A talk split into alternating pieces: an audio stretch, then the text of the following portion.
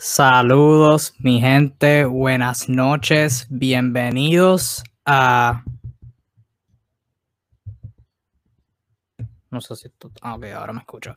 Saludos, mi gente, ahora sí. Eh, bienvenidos a otra edición de Tu Dosis de NBA. Bienvenidos a la página de NBA Discussions. Yo soy Kevin Reyes, mejor conocido como TheFlash305, y estamos de vuelta de nuevo con otra edición de Tu Dosis de NBA. Hoy miércoles 17 de febrero del 2021. Eh, diría como de costumbre, eh, estoy acompañado por mis dos compañeros, Arnaldo, eh, mejor conocido como Arnaldo, y José Alzuru de Kingpin, pero ambos tienen pues sus situaciones personales y no pudieron estar aquí en la transmisión en vivo, pero el show debe continuar. Así que nada, estamos aquí rodando esto aquí solito. saludos aquí Dani desde Wakanda como de costumbre. Saludos aquí Dani, espero que tú y todos los que estén sintonizando estén bien. Deja, déjame saber desde dónde nos estás viendo. Cristian Andújar, saludos, está activo. Todo el mundo está activo aquí, espero que, que así sea. Este, nada, déjame saber desde de dónde nos está sintonizando, desde dónde está sintonizando la página de NBA Discussion. Si es tu primera vez, bienvenido. Considera compartir la página con tus amigos, familiares, seguidores del baloncesto. Y nada, déjame saber de nuevo dónde nos estás viendo y durante la transmisión, si tienes algún tema del que quieres que habla, este, del que quieres que hable, pues me lo dejas en los comentarios y en la medida que pueda, pues le llego. Eh, sí, Kiani hoy es un monólogo. Eh, como dije, mis dos compañeros, Arnaldo y José Alzuro, no pueden estar aquí por ambas por su, ambos por sus razones personales, pero este, ni modo, ya tenemos nuestros temas que, que queríamos tocar, así que yo tocaré sobre ellos brevemente. Igual el que quiera, pues puede dejar su opinión en los comentarios y podemos tener un buen debate eh, sobre ello. Los, los, temas están en la descripción, pero igual, eh, como dije, cualquier otro tema que usted quiere que toque, los lo podemos tocar en, confianza. Eh, por el tercer, yo creo que como por el, por el quinto, sexto live consecutivo, hay que empezar hablando de los Brooklyn Nets. yo decía, ¿verdad? Ayer me fui a acostar y dije, bueno, por fin, hoy no tenemos que hablar de los Brooklyn Nets, este, podemos eh, hablar de otros temas que quizás otras páginas no hablan, porque verdad, somos una página que no nos gusta hablar de lo mismo, no nos gusta hablar de, lo mismo que otras personas estén hablando. Y pues el, tener que hablar de Brooklyn por como quinta o sexta semana consecutiva, pues era como que, ay Dios mío, ¿por qué? Pero eh, luego del juego de ayer, voy a ser bien honesto, yo me fui a dormir. Eh, dejé a Brooklyn perdiendo en halftime 75 a 44, 46, creo que estaba el marcador en halftime con los Suns ganando y dije, pues, qué bueno, este, digo, ¿verdad? No, qué bueno que Brooklyn ganó, pero eh, que Brooklyn pierda, pero, o sea, no, no, no son noticias por, por primer live en como seis semanas, pero con las vueltas que da la vida, los Brooklyn Nets, liderados por James Harden y sus 38 puntos con 11 asistencias, remontaron en la segunda mitad, una vez abajo por 24 puntos en el partido. Eh, remontaron, anotaron 34 puntos en el tercer parcial, 40 en el cuarto parcial y solamente dejaron a los Suns anotar 25 en el tercer parcial y 24 en el cuarto parcial. Así que eh, los Nets anotaron en total 74 puntos en la segunda mitad y los Suns anotaron 29. Eh, los Suns estuvieron fríos durante todo el juego después del primer parcial bueno, y del segundo parcial, aunque eh, el primer parcial fue 33 a 22 a favor de los Suns y el segundo fue 42 a 32, así que Brooklyn estuvo ahí en el segundo parcial. Eh, Devin Booker fue uno que, se enfrió de manera catastrófica. Booker anotó 16 o 18 en el primer parcial, terminó con 22 puntos de 29 del campo. Chris Paul hizo su mejor esfuerzo, anotó 29 puntos, tuvo varios eh, canastos clutch eh, durante ese momento en el cuarto parcial donde los Nets estaban remontando, pero no pudo ser suficiente. Mientras los Nets, como dije, mejoran su marca 18 y 12 eh, derrotando a, los Suns. Además de Harden, Joe Harris añadió 22 puntos, Jeff Green de la banca anotó 18, Tyler Johnson en, el cuadro regular con la, ausencia, con la ausencia de Kyrie Irving anotó 17. Y hay que decirlo, fue un terrible comienzo para los Nets. La primera mitad fue súper, súper catastrófica. Eh, Hermes Hermes KD no jugará mañana, sí, mano. Este, primero con la lesión de Anthony Davis, pues ya, ya uno podía asumir que ese juego no iba a ser tan bueno. Eh, porque, ¿verdad? Mañana, ¿verdad? Mañana sí mañana, mañana jueves. Mañana jugaba, juegan los Lakers y los Nets. Se esperaba que fuera un posible preview de la serie final, de una posible serie final. Eh, con Anthony Davis y LeBron versus Durant, eh, Kyrie Irving y James Harden y compañía. Davis se lesionó, empeoró su lesión del Aquiles. Esperamos que, que, recupere pronto. Va a estar fuera de dos a tres semanas, leí, eh, hasta, el, hasta el break del All-Star. Y Durant ahora no va a jugar no me sorprendería, genuinamente no me sorprendería que LeBron tome un descanso, de verdad. Eh, no, es un juego que vale la pena. Eh, en mis equipos donde está, donde está Harden y D'Antoni Small, bueno, descarta los Clippers eliminando a los Lakers. Es una posibilidad, es una posibilidad eh, bien grande. Pero los Nets contra los Suns fue, fue una primera mitad desastrosa. No hubo esfuerzo defensivo en ningún lado los Suns estaban aprovechando. Devin Booker empezó súper caliente, que en un punto, por si no lo sabían, lo, pusimos aquí en la página cuando, cuando pasó en la madrugada ayer, creo que fue, que los Nets firmaron a Andre Robertson, eh, cortando a Norbert Pell, firmando a Robertson, que fue compañero de Durant con los Thunder, un excelente alero defensivo, tiene altura, eh, se puede mover bien, esperamos, ¿verdad? Que eh, luego de no estar jugando baloncesto por varios meses ya, que pueda aportar al equipo de Brooklyn, aunque sabemos que Steve Nash eh, fue, lo que, fue lo que comentaron en de ayer, que Steve Nash no va a usar un jugador que, que, con el que tenga dudas sobre su condicionamiento, porque Robertson no ha jugado por varios meses ya, la última vez que jugó fue en la burbuja, y antes de jugar en la burbuja había estado fuera por como por dos o tres años por eh, lesiones o qué sé yo qué, una madre que, que, le, que le pasaba a Robertson, pero ¿sabes? Con, con, lo caliente que comenzó Devin Booker, yo dije, no, o sea, Steve Nash, hay que, tienes que intentar con Robertson, o sea, eh, no, no vale la pena que, que, que, Devin Booker, o sea, porque Devin Booker al principio estaba matándolo por la altura, estaba matando a los Nets con la altura, o sea, se notaba la falta de altura de, de Brooklyn, fue un punto que, que se, que se comentó esta mañana, que lo vi por ahí en las redes, que aparte de, y que es cierto, no lo había pensado, que aparte de los Nets, o sea, los Nets aparte de no tener defensa en el perímetro, aparte de Bruce Brown, Landry Shamet, eh, Kyrie Irving, James Harden y Kevin Durant cuando están motivados, no tienen altura en defensa en el perímetro. Y eso es un punto importante. Robertson les da eso. Robertson mide como 6'6, eh, 6'7, mínimo 6'5. Robertson es bastante alto. Y llegó un punto donde yo dije, Nash, meta Robertson para que detenga a Devin Booker. Pero los Suns aprovecharon la falta de altura de Brooklyn. Eh, DeAndre Jordan estaba súper lento en el pick and roll. James Harden estaba haciendo todo lo que podía, pero eh, no era suficiente. Y ahí en la segunda mitad fue donde las cosas giraron para los Nets. Eh, Harden siguió siendo Harden. y el resto del elenco pues, ayudó. Tyler Johnson, que estaba comiendo banca por las pasadas semanas, ahora con la ausencia de Kyrie Irving, pues pudo mostrar eh, no, espero que siga obteniendo minutos consistentemente, pero sí fue un buen juego de él en, sustitución de Irving. Eh, como dije, terminó con 17, anotó 5 triples. Joe Harris eh, se calentó. Y la banca, Bruce Brown hizo buenas jugadas en el lado defensivo. Landry Shamet tuvo 13 puntos, anotó 3 triples. Aplausos por Landry Shamet, que estamos hablando de él en varias, varios lives pasados, que tuvo un comienzo lento a su temporada y luego, ¿verdad? Recientemente pues ha estado jugando muy bien baloncesto, particularmente luego del trade de James Harden. Eh, ha resultado ser una pieza súper clave de su banca. Jeff Green eh, hizo buenas jugadas en ambos lados de la cancha, como comentó Hermes, que los Nets juegan small ball. Al final del juego, Jeff Green fue, fue el centro eh, de los Nets cuando estaban haciendo ese comeback. hicieron el comeback por gran parte del cuarto parcial sin James Harden en el juego y luego Harden entró y pudieron, ¿verdad? Cerrar, estuvieron ganando, los Suns estuvieron arriba como por 8 puntos, faltando como 3 minutos. Eh, Chris Paul haciendo lo suyo, pero luego los Nets terminaron un avance de como 10 a 0, 2 a 0. Eh, así que los Nets, excelente victoria.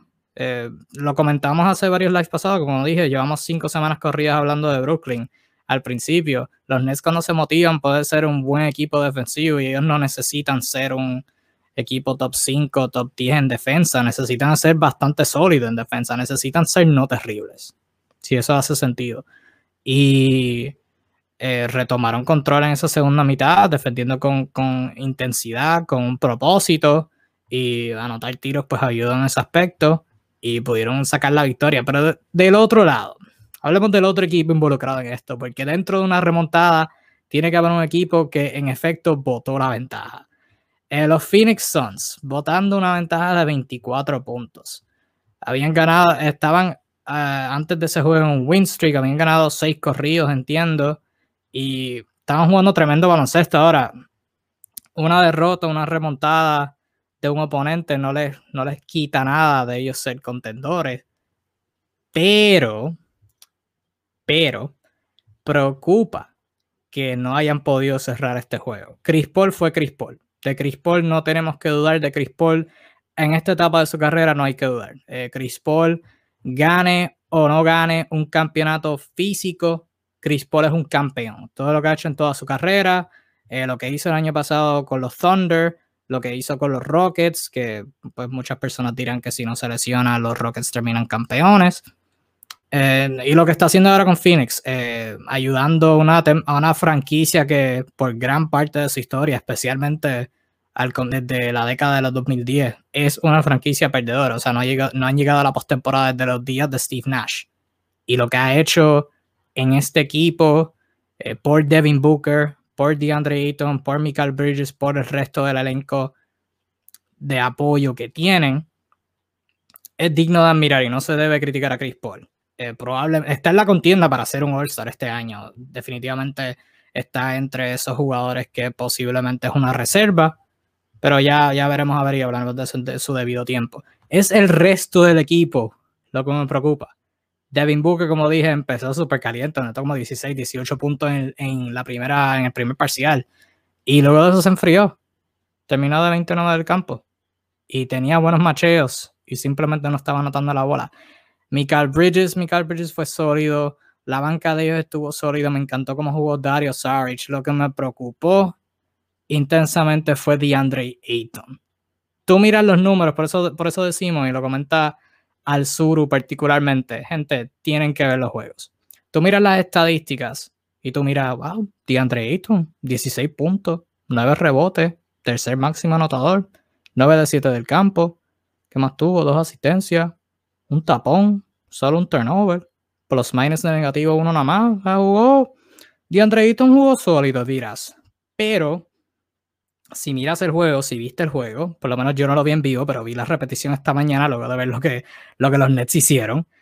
DeAndre Ayton no fue un plus en este juego. Tuvo sus canastos, tuvo sus rebotes. Eh, ¿Sabes? Puedes tener tantas posesiones defendidos por alguien que te lleva 8 alturas, 8 pulgadas de menos en cuestión de altura y solamente pueden pasar tantas posesiones sin tú anotar, así que más vale que meta la bola pero uno, siento que los Suns no hicieron no hicieron tan buen trabajo como deberían haberlo hecho en cuestión de darle la bola a DeAndre Ayton en espacios donde pudiera anotar. Eh, particularmente eh, al final de ese parcial, de ese cuarto parcial. Cuando digo parcial me refiero a cuarto parcial. Obviamente Chris Paul estuvo calentando y Chris Paul pues estuvo cargando al equipo tratando de liberarlos a la victoria. Pero cuando los tiros no se están metiendo y tienes a DeAndre Ayton defendido por Jeff Green o Landry Shamet o Bruce Brown o Joe Harris, tú tienes que darle la bola a DeAndre Ayton y que sea lo que los dioses del baloncesto quieran, pero tú tienes que darle la bola a DeAndre Ayton. Y siento que ese ha sido un problema de los Suns a través de toda la temporada, francamente. Ha sido, siento que la ofensiva de los Suns es bien céntricas al perímetro, es bien perimeter centric. Eh, depende mucho de los jugadores del perímetro crear. Y obviamente estamos en una era del baloncesto en donde los jugadores del perímetro reinan y el juego está centrado en eso. Pero cuando tienes un jugador como DeAndre Ayton, que la temporada pasada eh, tuvo un buen primer juego, fue suspendido y luego regresó y fue la diferencia y fue, fue gran parte.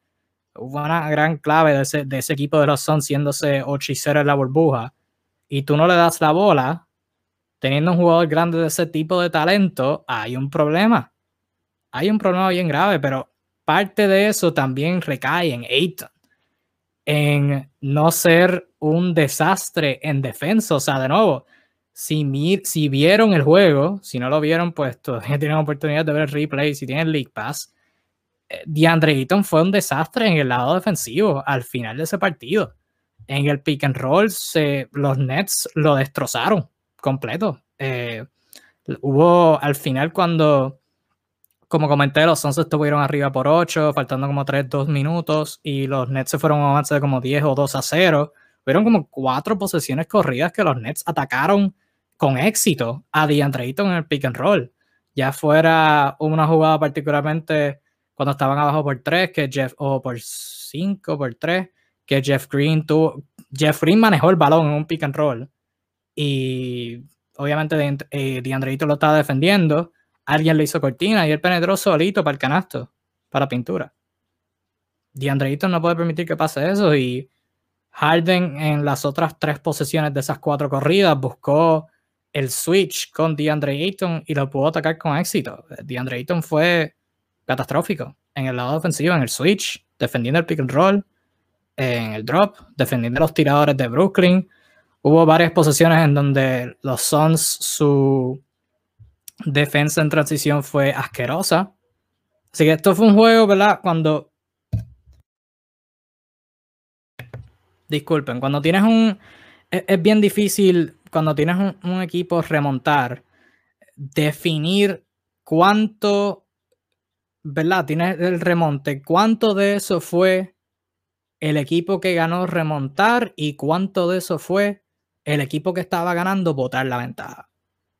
Y yo creo que en este caso, los Nets, los Nets se, se pusieron en una posición en donde podían ganar el juego. Pero al final, cuando los Suns estuvieron arriba por 8, restando como dos minutos, ellos fueron los que lo votaron. O sea, los Nets se pusieron en esa posición en donde pusieron la presión. Le, pusieron una buena presión a los Suns, los Nets, y luego al final los Suns la votaron. Hay serias preguntas sobre, ¿verdad? No, no cuestiono a, a Monty Williams como dirigente, Monty Williams dirigente de los Suns, pero hay situaciones en donde, como fue ahora con DeAndre Ayton defendiendo el pick and roll, como dije, que de nuevo, para el juego fue, fue asqueroso, fue terrible. Probablemente lo estoy diciendo mejor de lo que en realidad fue, pero fue, fue horrible, como dije. Y ahí no, hay, gente preguntándose de por qué Monty Williams dejó a DeAndre Ayton en la banca, si podía irse con Dario Saric como centro, podía jugar el Super Small Ball y poner a Cameron Johnson de power forward y mover a Jay Crowder de centro. hubo varias posibilidades que Monty Williams podía usar que no involucraban a DeAndre Ayton en la cancha. Pero aparte de eso, ¿verdad? Por lo menos yo asumiendo, no he visto ninguna entrevista de Williams donde diga esto, pero por lo menos yo asumiendo, ¿verdad? Creo que debió haber sido Monty Williams dejando a Ayton para que para que enfrentara la presión de, antemano, porque no, no vas a mejorar si no estás en realidad haciéndolo en la cancha. No sé si eso hace sentido. O sea, DeAndre no va a mejorar su defensa y no, no va a poner su defensa consistente si no lo está haciendo en realidad en la cancha. Pero el juego de ayer, ¿verdad? Los Suns son un equipo top 5 en el oeste ahora mismo. Están peleando por posicionamiento en los playoffs en una conferencia que es sumamente difícil tienes una oportunidad de ganarle a los Nets, tenías el juego gano prácticamente y botaste una ventaja de 24 puntos. Ahí eso es un momento donde tienes que evaluar, ok, cuánto vale tener a Ayton adquiriendo esta experiencia en cancha versus en realidad ganar el juego. Por lo menos yo lo hubiera, o sea, en cierto punto lo tienes que sacar. De si ven el juego, hay como 5 o 6 posesiones corridas en donde Ayton es destrozado en el pick and roll. Y Monty Williams pienso que pudo haber manejado eso eh, 20 mil veces mejor. Pero bueno, eh, no quería hablar tanto de Brooklyn, pero pues, creo que hablé bastante de Phoenix ahí, no, no sé. Este de nuevo, si tienen algún tema del que quieren que hable, pues me lo dejen saber en los comentarios, me lo voy a comentar. A ver qué quieren que hable las personas que entren que Vamos a verlo.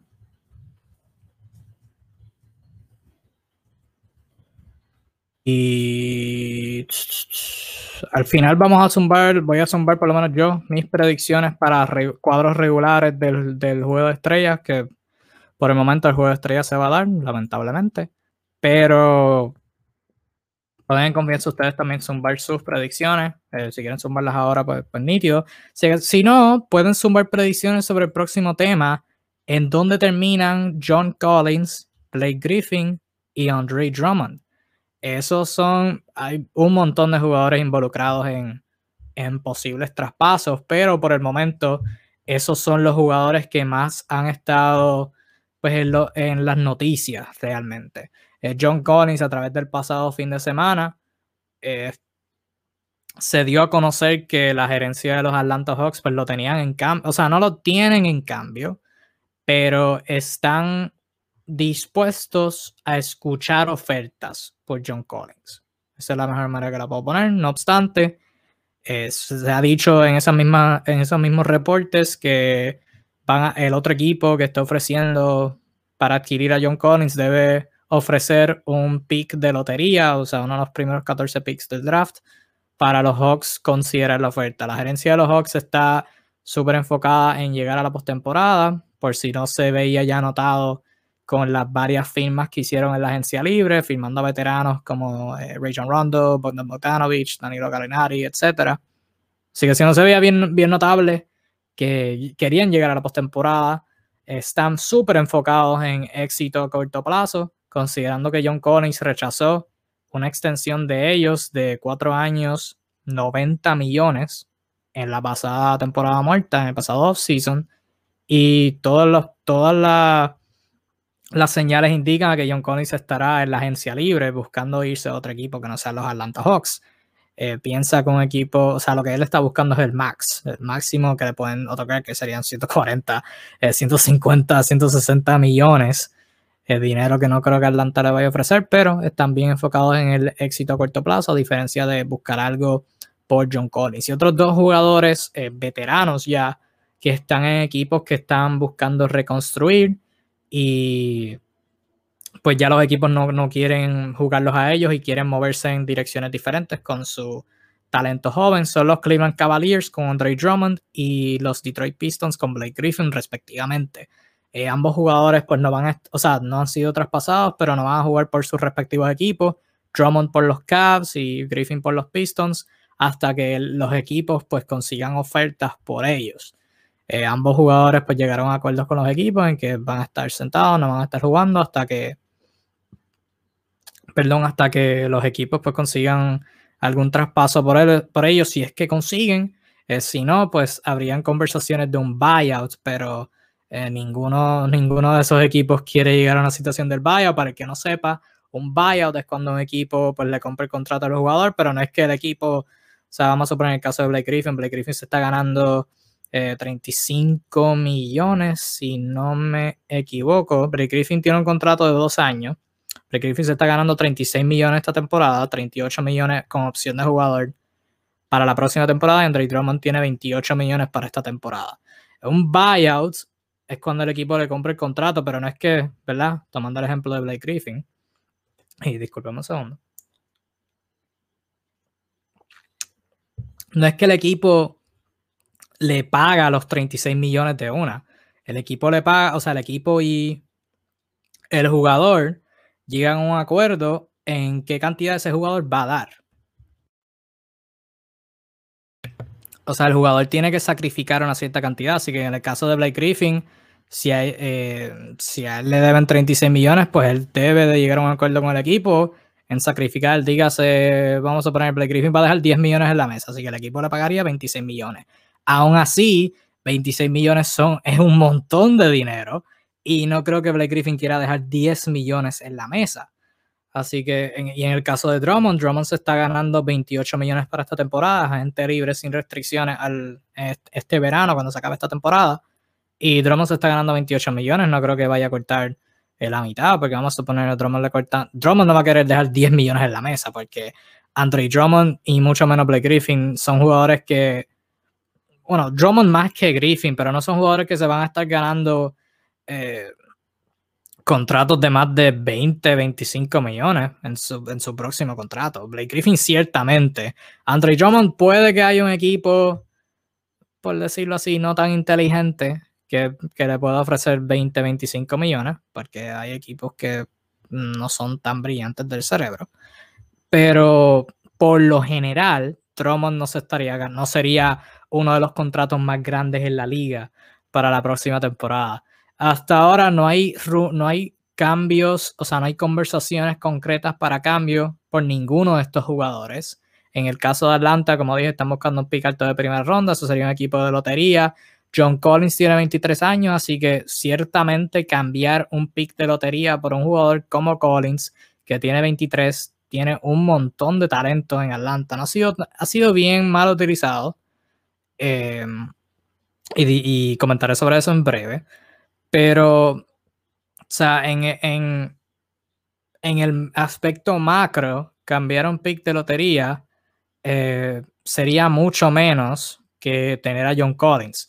Eh, John Collins, por el momento, es mucho mejor que cualquiera de los picks de, de lotería del año que viene, que tienes a, a Jonathan Cominga, a Jalen Green, que están en el G League, que tienes a hay, para otros, no sigo tanto baloncesto colegial, pero hay Kate Cunningham, hay otros que, son bastante buenos, pero por el momento, o sea, si quieres tener un núcleo joven concreto, John Collins tiene 23 años, le estarías pagando eh, para estar con tu equipo por los próximos 4 o 5 años y si pues, otro equipo le paga, tú puedes igualar la oferta porque es gente libre con restricciones si traspasas por él y va a ser parte de tu núcleo joven. Andre Drummond por el otro lado Todavía está, está en su prime, así que estaría traspasando por él para ayudar a tu equipo a ganar.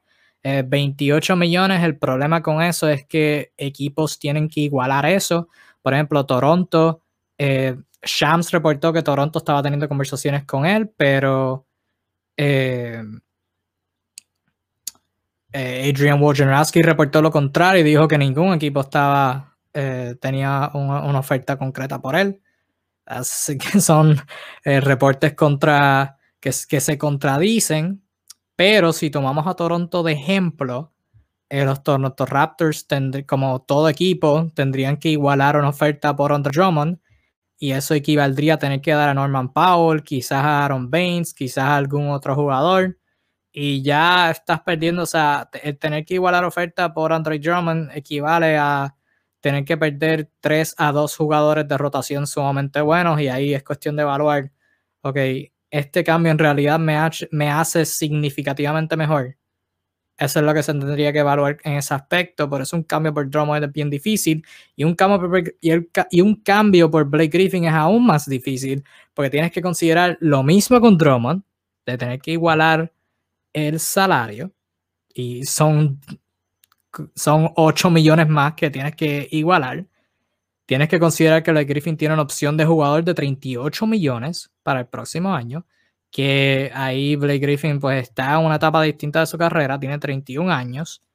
Y parte del problema es, ¿verdad? Si idealmente un equipo que esté buscando ganar ahora cambia por él, en cuyo caso Blake Griffin tendría que evaluar si quiere tomar esa opción de jugador de 38 millones o si quiere irse a contender a un campeonato, que en verdad ambas opciones son buenas. Griffin ha tenido un montón de lesiones, tiene 31, tendría 32 años para la próxima temporada. Eh, ya tiene el dinero, ya Blake Griffin tiene el dinero, especialmente con, la extensión de los Clippers que, ellos le dieron en el 2017, quiero decir, creo que fue 2017. Eh, así que el dinero para Griffin no es un problema, aún así 38 millones es un montón de dinero y ciertamente no va a adquirir ni la mitad de eso en su próximo contrato con lo que los números que está poniendo esta temporada, de los, peores números que ha puesto en toda su carrera, sin duda alguna. Eh, bueno, eso no es opinión, eso es hecho.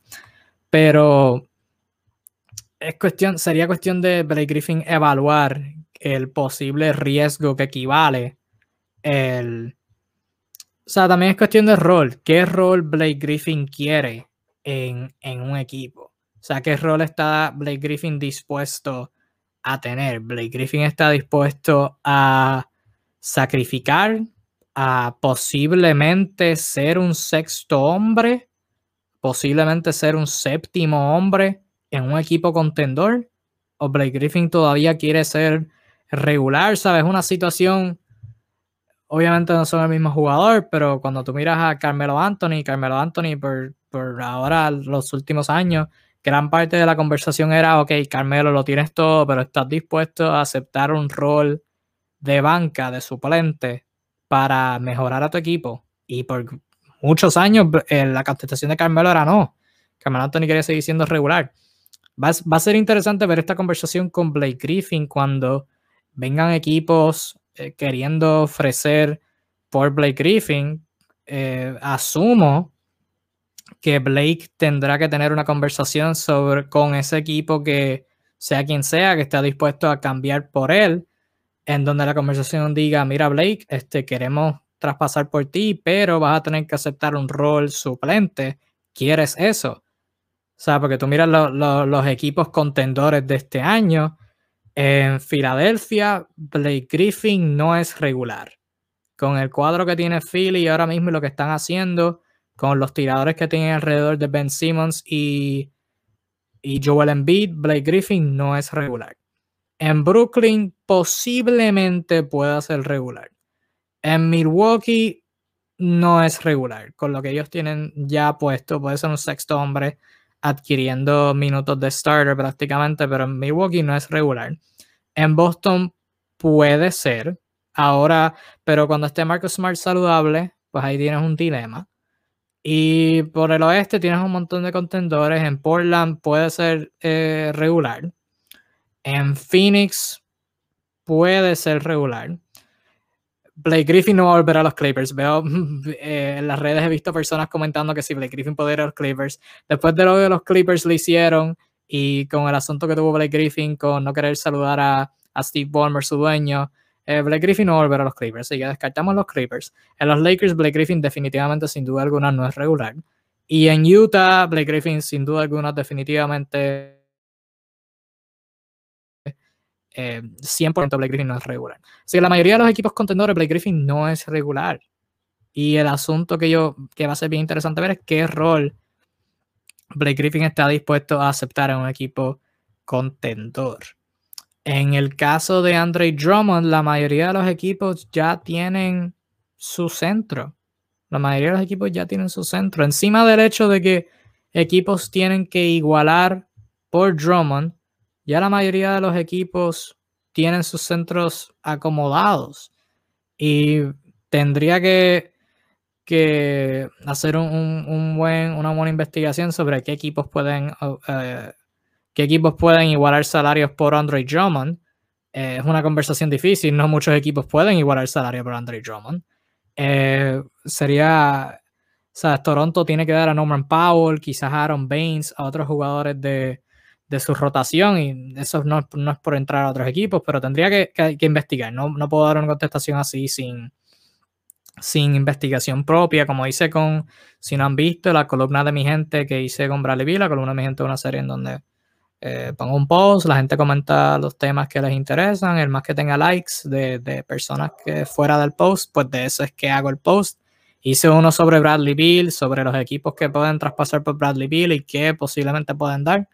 Quizás si, si lo comentan, pues haría uno sobre Andre Drummond, qué equipos pueden traspasar por Andre Drummond. Del video desde ahora no son muchos, porque Filadelfia no necesita un centro, Brooklyn necesita un centro y Brooklyn es el equipo que han estado diciendo, pero si tú eres Brooklyn y lo vas a adquirir por traspaso, ¿qué tú das? Tendrías que dar a Joe Harris para igualar salario. O sea, vamos a ver los salarios de Brooklyn. Brooklyn ahora mismo dije 28 millones, Joe Harris se gana 16 millones y Spencer Dinwiddie se gana 11, tendrías que dar a Joe Harris. Spencer Dinwiddie no está jugando, pero Spencer Dinwiddie pues figuraba ser una pieza importante del futuro del equipo, pero estás dispuesto a dar a Joe Harris, el mejor tirador que no se llama Kevin Durant, ni Kyrie Irving, ni James Harden, a cambio de tener a un centro. Eh, es una buena conversación, no creo que Brooklyn quiera hacer eso, pero si es cuestión del buyout, de nuevo, Cleveland no creo que quiera llegar a esa conversación del buyout. Y si Detroit Brooklyn está esperando un buyout de Andre Drummond, pues mejor busca otra opción. El mismo Joel McGee, que está en Cleveland, espero que, que se le compre el contrato. Boston necesita un centro y Boston ciertamente puede, eh, pueden costear a Drummond con el trade exception que tienen. Y porque Boston sabemos tienen el trade exception de 27.9 millones, creo que es. Eh, saludos a Dina que comentó, bravo, Kevin, gracias. Eh, Boston puede costear a Andre Drummond con el, con el trade exception que tiene el famoso trade exception. Ya la conversación de Boston sobre qué hacen con el trade exception ya es una conversación completamente aparte. Ahí el asunto sería Cleveland querrá más que el trade exception, porque si tú eres Cleveland, estás dando a debatiblemente el que ha sido tu mejor jugador de esta temporada, sino el segundo mejor jugador detrás de Colin Sexton. ¿Estás dispuesto a darlo por nada? Eh, Cleveland querrá otra cosa. Eh, lo, pueden costear. O sea, en términos de salario, y eso está set. En cuestión de piezas jóvenes, quizás Aaron Naismith, quizás eh, Peyton Pritchard. Creo que surgirían las conversaciones. No sé cuánto, cuán dispuesto esté Danny Ainge a darle. Hacer la otra cosa. Está bregando con Danny Ainge. Danny Ainge no, no es persona de hacer mucho cambio. Danny Ainge no es persona de, de querer tomar muchos riesgos. en pasados años ha tenido eh, conversaciones para adquirir a Paul George, a Jimmy Butler, a Anthony Davis y nunca jaló el gatillo. Eh, hubo conversaciones este año para mover sus tres picks de primera ronda y nunca jaló el gatillo. O sea, tiene trade exception, pero aparte de otras piezas, eh, aparte de eso, Cleveland querrá otras piezas jóvenes. Si tú eres Danny Ainge, estás dispuesto a dar eso. Aunque Boston no creo que necesite un centro tanto que lo que necesiten en otros lados, pero no. Esa es una conversación completamente aparte. Milwaukee, eso es un no. Indiana es un no. Nueva York es un no. Charlotte lo vi por ahí, pero Charlotte, de nuevo, en cuestión de salario, eh, tienen a Cody que se está ganando 15 millones, así que tendrías que darlo a él, pero ¿para qué tú, si tú eres Cleveland, ¿para qué tú quieres a Cody Zeller? Tendría que ser una combinación, eh, una combinación de otros jugadores, eh, pero no tienen el salario para eso. No sé si tienen algún otro trade exception. Tendría que investigar, pero Cody Zeller ha estado haciendo un buen trabajo y, Charlotte tiene un buen núcleo joven ahí. Eh, mencionamos a Toronto, hay numerosos otros equipos. Eh, Blake Griffin y Andre Drummond son súper difíciles. Para, para, ambos es cuestión de qué roles ellos quieren aceptar. Griffin si quiere ser suplente, si está dispuesto a ser suplente. Y Drummond lo mismo. hay otros equipos que tienen centro, está dispuesto Drummond a sacrificar su equipo, su rol, porque esa es la otra cosa.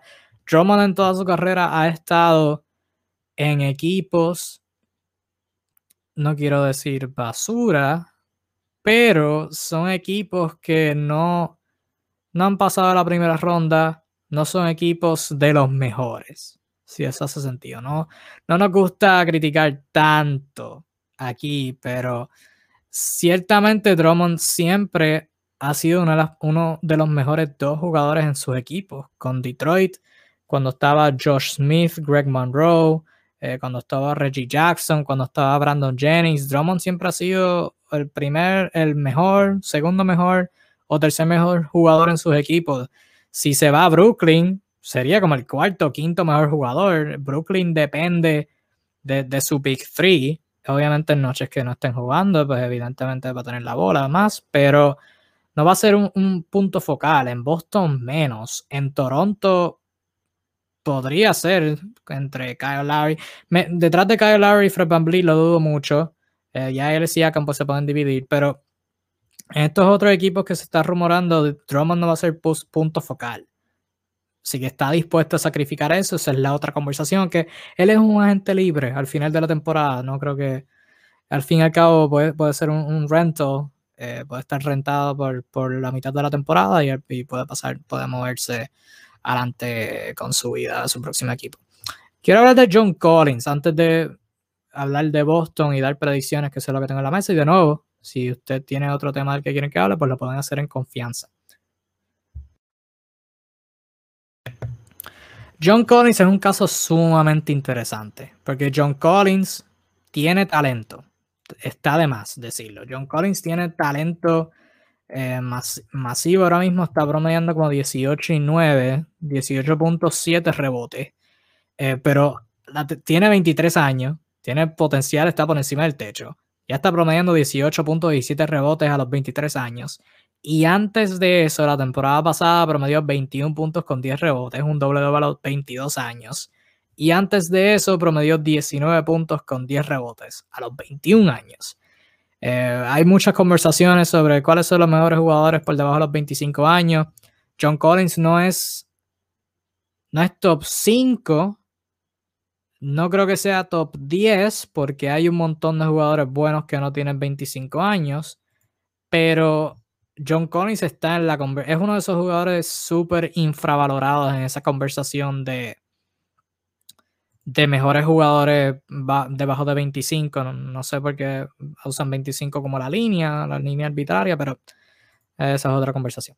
John Collins tiene 23 años, así que John Collins puede ir a una situación en donde uno lo mejor lo utilicen mejor, porque Atlanta y sí, se reportó que, hace ya como hace dos meses, yo creo que fue, la situación que tuvo John Collins en el camerino con Trey Young y whatever, que no se llevan, que John Collins criticó el sistema ofensivo y qué sé yo qué, eso, eso pasa todo el tiempo. Así que el problema no es Trey Young. esas discusiones, esas peleas pasan todo el tiempo. Que, que se filtren a los medios, ya, eso son otro, otro asunto aparte. El problema ha sido la, la presencia de Clint Capela. El Clint Capela está jugando un tremendo baloncesto por su propia cuenta. Esto no es por faltar el respeto a Clint Capela para nada. Capela, Atlanta traspasó por la pasada, en el pasado trade deadline, que fue, fue parte del cambio de, de Houston, intentando con el small ball, que traspasaron por Robert Covington y toda la cuestión. Capela está promediando 13 puntos, 14 prácticamente, 13.9 y 14 rebotes. Y tapones 2.2. O sea, está teniendo una temporada excepcional. La, eh, los últimos juegos que hace como dos semanas estaba matando, hizo como un triple doble con, con blocks. Estoy, estoy, bien seguro, si no hizo más de uno, está, está, jugando bien brutal. Y los puntos, pues no son un buen indicativo porque Trey Young, o sea, el equipo tiene otros anotadores. El trabajo de Capela no es anotar.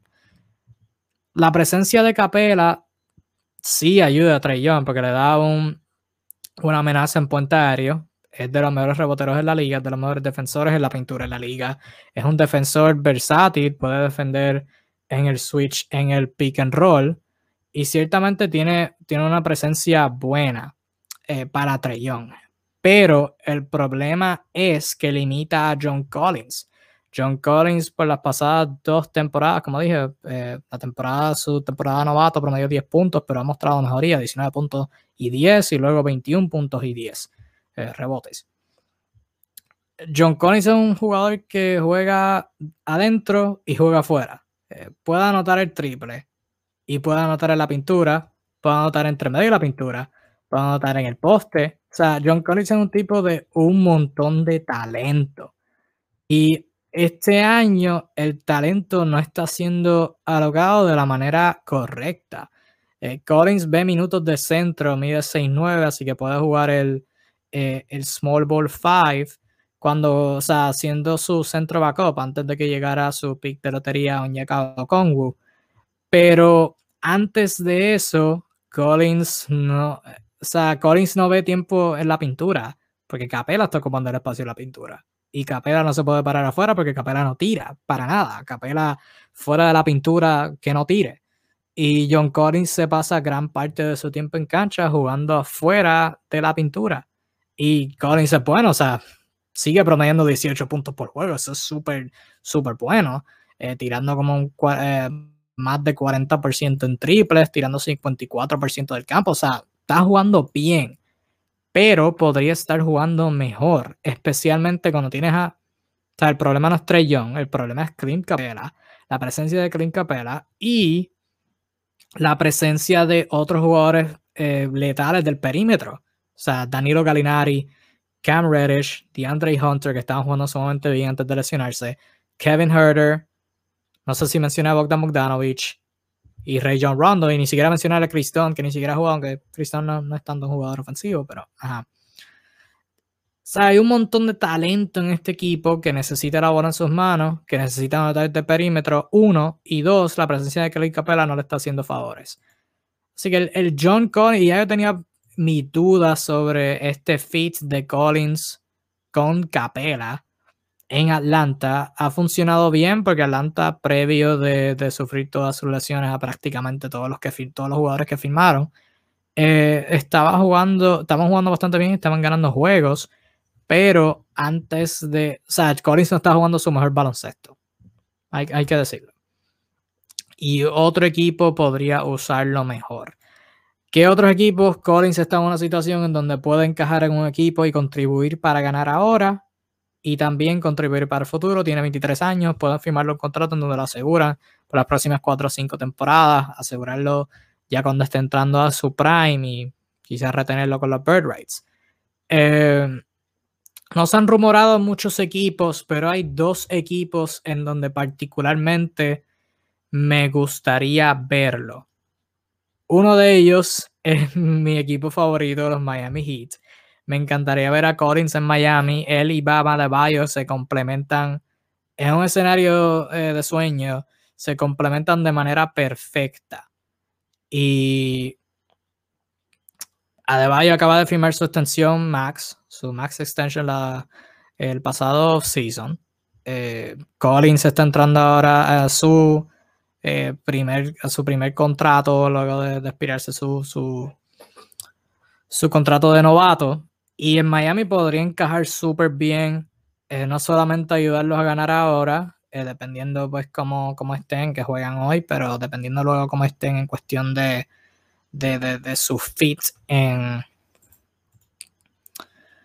Eh, o sea, cuán dispuestos ellos estén, a, ellos estén a hacer un traspaso de ese calibre. Pero como dije, Collins es un movimiento para ahora y para el futuro. El problema con ese asunto es entonces por quién tú traspasas, porque por la misma forma que hablamos de que Atlanta tiene un buen, tiene buen talento en el perímetro, el problema con eso es qué jugadores tú adquieres. Porque si miramos a Miami, ya que estoy hablando de ellos, el, o Miami puede, los jugadores que más se, están en los rumores cuando Miami va a hacer un cambio es Tyler Hero, Duncan Robinson, Kendrick Nunn y o Precious Achua.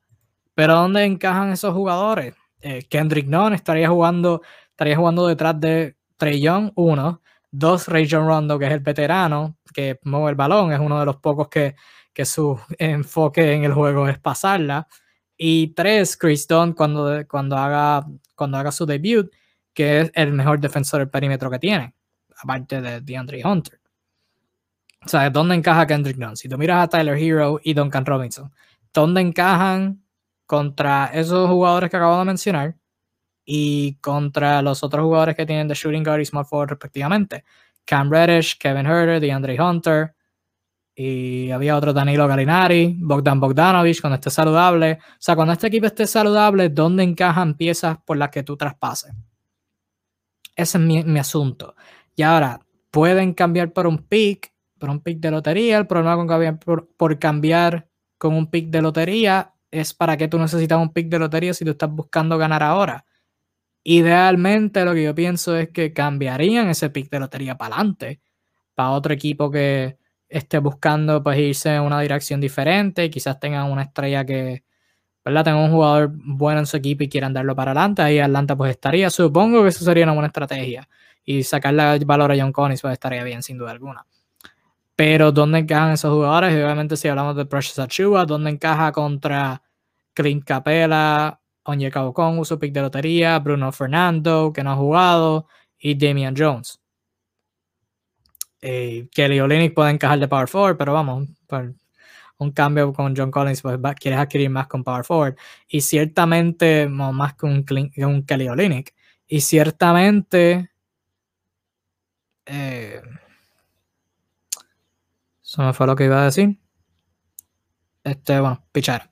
El otro equipo en donde lo quisiera ver, el otro equipo donde quisiera ver a John Collins es los Oklahoma City Thunder. Eh, lo que iba a decir es que Miami no tiene su pick de primera ronda, así que eso ciertamente complica las cosas un poquito. Y donde quiero ver a John Collins es un equipo donde sí tiene sus picks de primera ronda y tiene otros varios picks de primera ronda. Y son los Oklahoma City Thunder. En los Thunder tienen picks de lotería que les da y les sobra. Tienen, ¿cuánto es? 19 picks de primera ronda por, por los próximos o sea, hasta el 2027 o algo así. O sea, ok, sí tiene los picks de más para poder adquirir a John Collins. Eh, Collins es un jugador que encaja ahí perfectamente, porque si tú miras su roster ahora mismo, eh, tienen a Darius Basley y Isaiah Roby, que han estado jugando buen baloncesto de la posición de power forward, pero John Collins es mejor que los dos.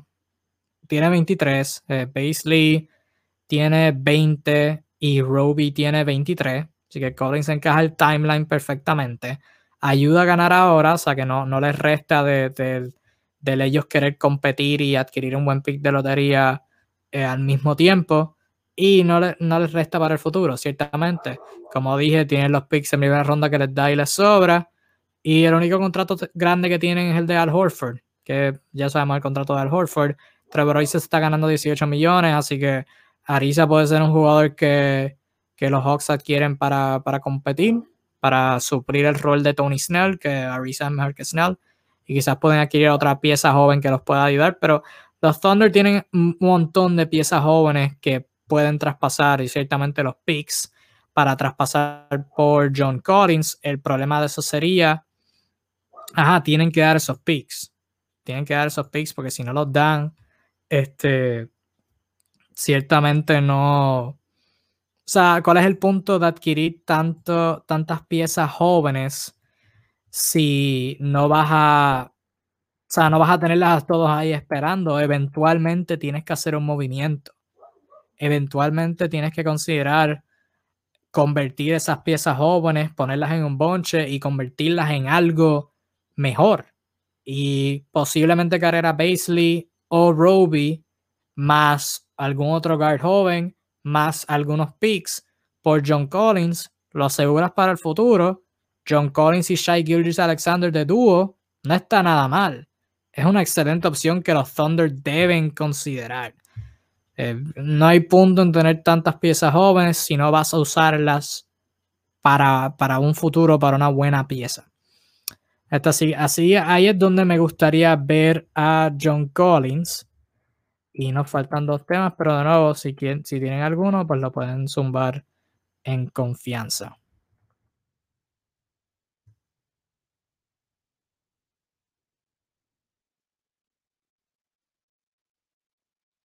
Eh, vamos a hablar un poquito de Boston antes de entrar a, lo, a, la, a la conversación sobre los All-Star Starters. No sé si Arnaldo puede estar aquí para eso. Pero en toda media quiero hablar un poquito de Boston, no quiero extenderme tanto después de una hora. Ya esto va a ser breve, me extendí bastante con estos temas. ¿Cuán buenos son los Boston Celtics? Los Boston Celtics ganaron ayer contra los Denver Nuggets, así que muy bien.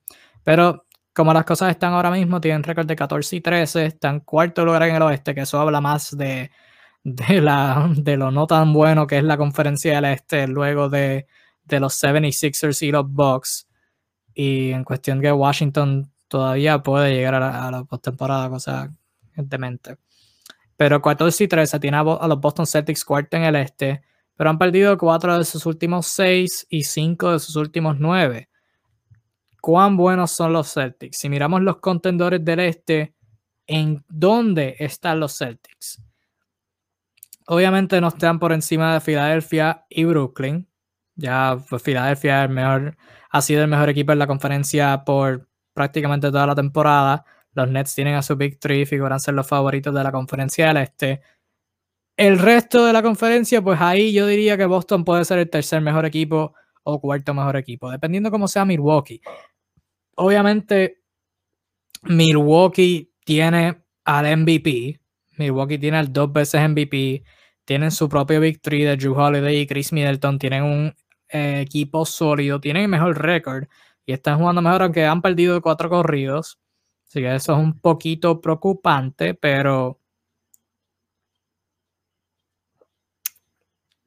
la razón por la que yo pongo a los Bucks, a los Celtics por encima de los Bucks en cuestión de contendores es porque confío más en Brad Stevens. Yo confío más en Brad Stevens. La gente no, sea, el fanático casual común no, no, va, no va a prestarle mucha atención a la importancia de los dirigentes, pero los dirigentes importan, especialmente en la postemporada. La cuestión de hacer ajustes, de hacer ajustes en medio de una serie, eso importa. Y el tener a Brad Stevens de dirigente que ha sido por las últimas cuatro o cinco temporadas uno de los mejores dirigentes en toda la liga. Ciertamente tiene un argumento para ser el mejor dirigente en toda la liga. Pero por el otro lado, Mike Budenholzer no tanto.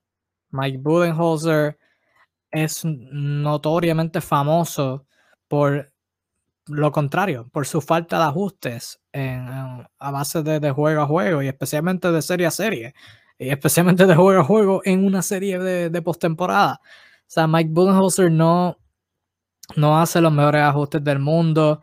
Es gran parte de la razón por la cual los Bucks eh, han, en la mente de muchos, fracasado en los pasados dos, dos postemporadas eh, Mike Budenholzer es un excelente dirigente de, temporada regular y no tan sólido en postemporada. Es la realidad del asunto. Ya, y digo que, voy a hablar de los Boston Celtics, pero voy a terminar hablando de los Bucks. Es la razón por la cual, o sea, los Bucks han perdido cuatro corridos. La razón por la cual no me preocupa tanto el, ¿verdad? Este stretch de juegos de los Bucks es porque yo sé quiénes son los Bucks. Los Bucks van a ser un tremendo equipo de temporada regular. Van a terminar top 4 en el este. Quizás top 3, como los últimos dos años, es top 1, el mejor récord en toda la liga. Pero ahora con Philadelphia y Brooklyn no sé cuán posible sea eso. Pero a nivel, van a terminar top 3. Van a ganar una, su primera ronda en postemporada. Porque van a dominar. O sea, van, no van a ganar, van a dominar su macheo de primera ronda. Luego de eso, se van a enfrentar problemas contra un contendor. Quizás ganen la serie de segunda ronda. Y luego de eso, cuando se enfrenten al otro mejor equipo de la conferencia, van a perder. Ya es un proceso.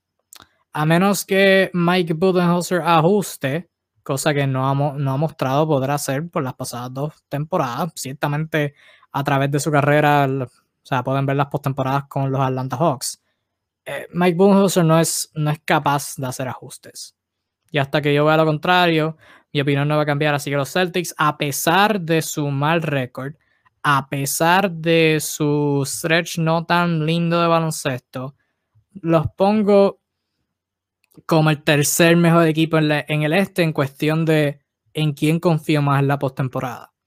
Confío más en los Nets que nadie en el este, por cuestión de, obviamente, tienen el Big Three. Y cuando valga la pena los juegos, o sea, cuando los juegos valgan, no puedo decir que la temporada regular no valga, pero cuando lleguen los juegos importantes de verdad, cuando llegue la postemporada y haya que poner presión, yo confío en los Nets hacerlo. O sea, los Nets han demostrado que en juegos importantes contra grandes oponentes, eh, o sea, oponentes de gran calibre, pueden ajustarse, pueden ponerse los pantalones grandes y pueden defender. Yo sé que ellos lo van a hacer. Y obviamente, pues, tienen el talento ofensivo para hacerlo y las ganas en defensa cuando va, cuando importa para hacerlo. Confío en los Nets por encima de todo el mundo en el este. Luego de eso confío en los 76ers más que nadie, eh, porque han sido el mejor equipo en la liga. Tienen a Joel Embiid que está jugando modo MVP. Tienen a Tobias Harris que está en contienda para ser un All-Star por la primera vez en su carrera esta temporada. Pienso que debió haber sido la primera vez en su carrera hace dos años, en el 2019, pero conversación para otro día.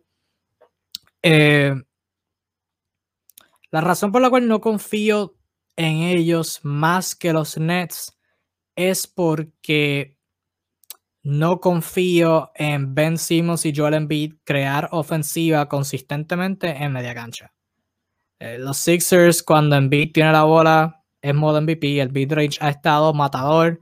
Su habilidad de, llegar a las tiradas O sea, mucha gente habla de James Harden y su habilidad de, de llegar a la línea de tiradas libres, pero Joel Embiid ha estado detrás de él en, intentos por tiradas libres, en frecuencia de tiradas libres por, juego, a través de las, de las últimas temporadas. Pero cuando un juego se pone en media cancha, cuando el juego se pone lento y necesitan crear en la media cancha, me preocupa Filadelfia. Eh, ejemplificado con, no sé si se acuerdan, ya ha pasado varias semanas ya, pero el juego que jugaron contra los Lakers en Filadelfia, con los Sixers arriba cómodamente por doble dígito, restando tres minutos de juego, y los Lakers se fueron a un avance de 3 a 0. En gran parte por la inhabilidad de los Sixers poder crear en la media cancha. Por eso es que no confío tanto en ellos por encima de los Nets, pero sí tienen el talento para ajustar. Y Doc Rivers ciertamente es mejor, que dirigente, mejor dirigente que Brett Brown. Doc Rivers tiene un campeonato. Eh, en cuestión de, poder ajustar, la temporada pasada pues, fue el dirigente de ese colapso de los Clippers, que gran parte de la culpa debe ir pero ciertamente confío en, en, en él ajustar y tiene el talento para hacerlo. Los Celtics fuera de su Big Three no tienen tanto talento per se, tienen jugadores buenos, Payne Pritchard, Grant Williams, Semi Ojeley, Daniel Tice, Trishan Thompson, compañía, para poder jugar bien, pero eh, o sea, fuera de ese Big Three, si quieres contar a Marcus Smart, eh, no, no hay, o sea, no hay mucho talento nato, pero sí son un buen equipo. Eh, también hay que considerar que no, no han estado saludables. Eh, Kemba Walker se perdió la principio temporada, Jalen Brown estuvo fuera, Jason Tatum estuvo fuera por COVID, Marcus Smart ahora está fuera. Por las últimas temporadas, cuando tenían a Hayward, en vez de, en vez de, o sea, cuando tenían a Hayward en ese Big Four, eh, no han estado saludables, nunca lo han estado, así que espero que, que puedan remontar y, y, puedan asegurarse. Pero, por, o sea, en cuestión cuando los consideramos con los contendores, yo los pongo ahí tercero, detrás de, detrás de los Nets y detrás de los 76ers, por encima de los Milwaukee Bucks y por encima del resto de, de la conferencia. En realidad, el resto no importa, a menos que Miami pueda retomar. Pero ya esos son los temas que teníamos planteados para hoy. Pero antes de irnos, eh, tenemos a a otro de, mi, de mis compañeros, el querido Naldo, por fin llegó. Naldo, saludos, saludos, buenas noches. Saludos, saludos, saludos, buenas noches, tarde, pero aquí estamos. Pero no importa, no importa, tuviste tu, tu asunto, pudiste resolver, eso es lo que importa. Antes de irnos, eh, como ¿verdad? sabrán o no sabrán, mañana la NBA anuncia eh, los starters para el juego de estrellas, los cuadros regulares para el juego de estrellas. Eh, las bancas serán anunciadas la semana que viene, el próximo martes. Pero, ¿verdad? Pues nos gusta hacer predicciones, nos gusta querer decir, ah, yo tuve razón, o ah, tú tuviste mal, que sé yo, que sé esto, que sí lo otro. Así que antes de mañana que anuncien los regulares, queríamos adelantarnos en el proceso y nosotros dar nuestra opinión sobre quiénes deberían ser los cuadros regulares o quiénes pensamos, mejor dicho, que van a ser los cuadros regulares de ambas conferencias de la conferencia del este y la conferencia del oeste. Vamos a hacer esto rápido, ya, hemos consumido, ya, bueno, yo he consumido bastante tiempo de, su noche. Este, son dos jugadores del backcourt, point guard slash shooting guard, y tres jugadores de frontcourt, eh, small forward, power forward o centro. Dije que vamos a hacerlo rápido. El oeste puede empezar primero porque es el más fácil. Eh, en el frontcourt, obviamente, LeBron, ¿verdad? Ahí dice si estamos de acuerdo. Sí. Obviamente, obviamente LeBron, obviamente Kawhi Leonard y obviamente Nikola Jokic. El frontcourt seteado. Por George, Anthony Davis, y verdad, para Anthony Davis habría que buscarle un reemplazo porque está lesionado. Y Rudy Gobert directitos para la banca. Pero ya el frontcourt está seteado. El que diga lo contrario, el que trate de quitar a LeBron, el que trate de poner a Anthony Davis por encima de Kawhi, es un hater. Objetivamente, esos son los, los tres, los tres fijos. En el backcourt hay Curry es uno, de seguro. El otro, el otro espacio de backcourt, hay un argumento entre Damian Lillard, Donovan Mitchell y Luka Doncic. Entre esos, ¿verdad? No sé si, si, si, tú consideras otro, pero creo que, que, caería entre esos tres. ¿A cuál, ¿A cuál tú escogerías? Tengo una idea de quién tú escogerías, pero confírmamela. Yo tengo que decir que te voy a dar dos cosas, mi opinión y la que va a pasar. Mi opinión es que Damian Lillard es el que debe estar como titular. Lo que va a pasar es que quien va a entrar es Luka Doncic. Por, porque es un fan favorite. Eh, o sea, la, gente está enamorada de Luka. Tiene demasiada fanaticada y pues por votación va a ganar él. Pero quien debería entrar es Damian Lillard. Sí, fíjate, yo pienso que Lillard debería entrar también. Antes de, te voy a ser honesto, antes de las últimas dos semanas yo ponía Doncic por encima porque los números estaban muchísimo mejores, pero lo que Lillard ha mostrado las últimas dos semanas, sin McCollum, sin Nurkic, con Carmelo como segundo mejor jugador, ha sido sumamente especial. Y fíjate, hay parte de mí que se preocupa que Lucas se lleve el puesto por la popularidad, pero no sé, tengo, o sea, para el que no sepa, las votaciones son 50% fanáticos, 25% medio, 25% jugadores. No sé cuánto los jugadores, no sé el pensamiento de los jugadores. Obviamente los fanáticos se los lleva a Lucas, pero no sé, siento que, los medios le tendrán más respeto a Lillard que Lucas, especialmente por lo que ha hecho. Así que no sé, porque el medio fue uno que, o sea, antes de comenzar la temporada tenían a Luca como favorito al MVP. Tenían a Luca como un top 3 del NBA ya. Esto es el medio, o sea, es el media el que está diciendo esto. El que tiene estas posiciones están trepado a Luca. So, o sea, Luca es un favorito de toda esta gente también. Y seamos honestos, no es novedad que Damian Lillard siempre pasa por debajo del radar. Eso siempre o es un All-Star no, o es un All-Star Snob porque se queda afuera cuando no debería. O entra raspado en la banca. Para el MVP nunca está. Para votaciones de All NBA Team nunca está. Eh, siempre lo tienen marginado. esa es la realidad. Por más impresionante que venga, por más cosas impresionantes que haga, a la gente vuelve y se le olvida de lo que es capaz de Damian Lillard. Eso, eso es cierto. Que quede claro, nosotros lo pusimos de MVP. Ahora que lo que lo gane, pues son otros 20, pero, pero, pero lo pusimos de MVP. Estaba, estaba buscándolo con la actualización. Ah. Pero por ahí va, lo pusimos de MVP, no sabemos, pero por ahí va subiendo. Ah, no, claro, claro. Ah, eh, la, la fascinación que tienen los medios con LeBron, pues puede, puede ganarle, pero por lo menos tiene un buen argumento. Estaba buscándolo cómo, van la, cómo iban las votaciones hace una semana, que fue cuando lo actualizaron. Y Lucas está delante de Lillard en votos de fanáticos por 400 mil nada más. O sea, digo 400 mil nada más porque no es tanta diferencia. Pero... nada más, nada más pero, pero, o sea, 400 mil de cuánto, de 2 millones.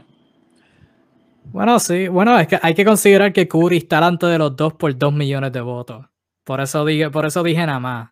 porque, porque está en los guards del oeste, Curry tiene 4 millones, Luca tiene 2.484.000 y los números ahí son irrelevantes. Y Lillard tiene 2.095.000. El cuarto guard con más votos atrás de Luca y Lillard fue Donovan Mitchell, quien lo mencioné, pero Donovan Mitchell tiene 479.000 votos. o sea que la diferencia es masiva, por eso dije 400.000 nada más, porque considerando el resto, no, yo confío en que Lillard lo, lo va a ganar, pero si Lucas se lo lleva, no, no me, no me sorprendería. Ahora para aclarando, aclarando una cosa. Mm, yo entiendo que quien debe entrar como regular es Lillard, pero definitivamente Lucas debe estar en el banco. O sea, eso no. Ah, no, claro. Eso no, y Donovan Mitchell también. Donovan Mitchell también, por lo que ha hecho con Utah. Por Utah, Donovan Mitchell y Rudy Gobert deben ir para adentro. Sí. Sí, ahora esa tercera reserva con Mike Conley, eso eso es debatible, pero Ojalá, podamos, ojalá podamos hacer un live antes. No, sé si lo mencionaste, Quinn Snyder ya lo anunciaron como. Ah, sí, Quinn Snyder. No, no, no lo mencioné. Lo tenía apuntado, pero no lo mencioné. Sí, Quinn Snyder va, va a dirigir el oeste. Del este, creo que va a ser Doc Rivers. A menos que Brooklyn no. Eh, eh, hay que ver cómo, cómo está Philadelphia y Brooklyn, porque entiendo, o sea, la regla es que dirigentes no pueden ser dos años corridos. El año pasado Creo que fue, el año pasado. No, el año, el año pasado no fue Budenholzer, porque Budenholzer fue 2018 y no se podían dos años corridos. No me acuerdo quién estaba segundo el año pasado. Ah, fue, fue Sportstra, no fue Sportstra. No. Yo creo que fue. Ahora estoy intrigado por esto, hombre. Espérate, pausa, pausa. Yo creo que fue Brad Stevens, ¿no? Este. Yo creo que fue, yo creo que fue, no por ser fan, pero yo creo que fue Sportstra. Creo que fue Sportstra. Ah, no, fue Budenholzer. Ah, no, espérate, busqué 2019, qué bestia. 2019 fue Budenholzer, pero el segundo año corrido no se podía. Pero en el 20 fue.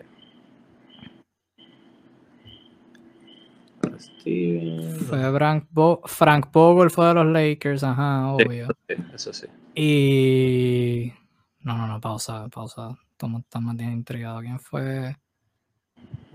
fue Nick Nurse, fue Nick Nurse. Ah, sí, sí, que, que, Nick Nurse Toronto estaban con todas las lesiones y la, mierda, bla, bla. Sí, sí, sí, fue Nick Nurse. Estaban, estaban segundo en ese momento detrás de Sí, por eso. Sí, que José no podía dirigir dos años corridos. Pero este año va a estar entre Doc Rivers y Steve Nash. Siempre, casi siempre, se va en el primer lugar, a no ser que haya, que haya, que haya dirigido el año anterior, so debe ser Doc Rivers. Sí, uno de esos dos porque Nash ni Doc Rivers dirigieron el año pasado y los Bucks no van a subir a primer lugar de, de, que ya hoy, ya hoy anunciaron el del oeste que va a ser Queen Snyder, pues ya deben anunciar el del este también. Por el mismo timeline debe ser Doc Rivers ya. Sí, veremos a ver. Pero bueno, hablando del este, cuadros regulares para el este. Igual que el oeste, el frontcourt es bastante fácil. Eh, Kevin Durant, Giannis Antetokounmpo y Joel Embiid. ¿Verdad? Súper, súper sencillo. Ahora, el backcourt no es tan fácil como el oeste, por lo menos en mi pensar. Ahí tienes un argumento entre Kyrie Irving y James Harden, los dos compañeros de Brooklyn, Jalen Brown y Bradley Bill. Esos son los cuatro que, que están como que en la, en la contienda para, para hacer All-Star, Zach Lavin, Trey Young, eh, los podrás meter por un lado, pero no, no más que estos cuatro. Así que con, tomando en consideración lo que, lo que tú quieras, ¿cómo tú, cómo tú organizas estos, estos espacios de, del backcourt? A mi entender, Bradley Bill, James Harden. A mi entender. Eh, yo entiendo que James Harden desde que llegó al, a Brooklyn, a la este, eh, ha sido el mejor point guard de la liga. Eh, ha liderado en triple doble, está líder en asistencia. Y el sacrificio de él, obviamente fue un sacrificio porque ya no está promediando 35 puntos, pero sigue promediando más de 20 puntos como quiera. Y promediar más de 20 puntos más de 10 asistencias, tomando tan pocos tiros como él y siendo tan eficiente, Aparte de que está aportando defensivamente algo que no se había visto antes. Eh, yo entiendo que para mí James Harden eh, debe estar eh, ahí, junto con obviamente Bradley Bill, que es el, líder en anotaciones de la liga por bastante. Sí, no, Bradley Bill, después de la falta de respeto del año pasado en no ser All-Star. Yo diría que Bradley Bill debe estar sembrado. Bradley Bill está sembrado, es cierto. Bradley Bill de una. O sea, el, año pasado fue un crimen que no estuviera ni reserva, pero este año debe ser All-Star. Ajá, y vas a decir algo. No, no, que él debe estar sembrado. Para mí, el segundo puesto es el que puede debatirse entre Kyrie Irving, James Harden o Kyrie Irving y James Harden. Jalen, ah, yo creo, yo metería a ah, Jalen Brown. yo, yo metería a Jalen Brown y mira, yo es que, mano, los tres se ven concebibles realmente. Cualquier combinación se ve concebible. O sea, si se ve, si sale una y los otros dos reservas, no, no, no, estaría molesto realmente. Las tres. No, definitivamente los, tres van a estar. Sí, claro, y los tres son buenas opciones. Yo no diría Harden porque tuvo esos, ¿cuántos fueron? Tuvo varios, empezó en el oeste, empezó en el oeste. Y claro, ha jugado o sea, ha jugado súper bien desde que llegó a este, ejemplificado por la actuación de ayer, que, que ya hablé de eso, pero tuvo esos juegos en la oeste. Kyrie Irving ha estado jugando súper brutal, pero tú has estado lesionado A y B, tuvo la ausencia de dos semanas. Jalen Brown, fíjate, yo escogería Jalen Brown. Jalen Brown está teniendo la mejor temporada de su carrera, 27 puntos por juego, está jugando súper eficiente ha sido la constante en la rotación de los Celtics a través de toda esta temporada este, plagada por lesiones. O sea, Jalen Brown es de los pocos que ha jugado la mayoría de sus juegos. Está probando 26 puntos, 97, perdón. No te Pero 50% del campo, 41% en triples, 75% en tiradas libres. El equipo está top 4 en la este. como dije, ha sido la constante. O sea, Kemba se perdió el principio de la temporada. Tatum estuvo fuera por dos semanas o por tres, no me acuerdo, por COVID. Eh, ha regresado y no ha jugado ni tan bien. Jalen Brown ha, sido la, la super constante en ese equipo. Yo creo que se la deberían dar a él. Si no, si no sale Jalen Brown, pues yo creo que caería en James Harden. Porque no. yo creo que, dame checar, pero yo creo que no te la voy a Yo creo que Harden y no te lo voy a debatir porque entiendo que Jalen Brown tiene su, sus argumentos para ser All-Star, para ser un starter. Siento que en las últimas semanas su rendimiento se ha visto disminuido un poco. No ha sobresalido tanto como al principio. O por lo menos así lo veo yo. Y al mismo tiempo también, esto es cuestión también de narrativa. Y al mismo tiempo, mientras él no se ha visto quizás eh, influenciando el juego como en las primeras semanas, al mismo tiempo se ha visto en James Harden eh, haciendo cosas absurdas como la de ayer o ridículas como la del juego anterior y así sucesivamente. Y pues la, ya ahora mismo cuando tú miras, tú estás viendo más el lucimiento de James Harden que el de Jalen Brown. Ahora mismo. Pudiera ser que cuando miras los números de ambos o te dejas llevar por la temporada completa, pues tienes argumentos para ambas partes. Como tú dices, James Harden empezó en la oeste, Jalen Brown siempre ha estado en la este, whatever. Pero no sé, desde mi perspectiva yo tengo a James Harden, pero no debato el que, el que haya votado por Jalen Brown. Sí, como dije, de verdad, si tuviera que escoger diría Jalen Brown por las razones que dije, pero de nuevo, este, eh, lo reitero, no, ninguna opción está mal, todos son merecedores, pero actualización de las votaciones, porque de nuevo, fanáticos votan 100 por 50%, es relevante. Bradley Beal para la segunda actualización tenía eh, 400 mil votos de ventaja por encima de los otros tres. Kyrie Irving tenía 2 millones de votos. Harden estaba tercero con 1.800.000, o sea, detrás de Irving por 300 mil. Y Jalen Brown estaba detrás de, detrás de James Harden por 800 mil votos. Apretado, así que depende. Si mi pick debe estar bien, depende de los, de los dirigentes y los jugadores, que de los dirigentes, no, de los, de los medios.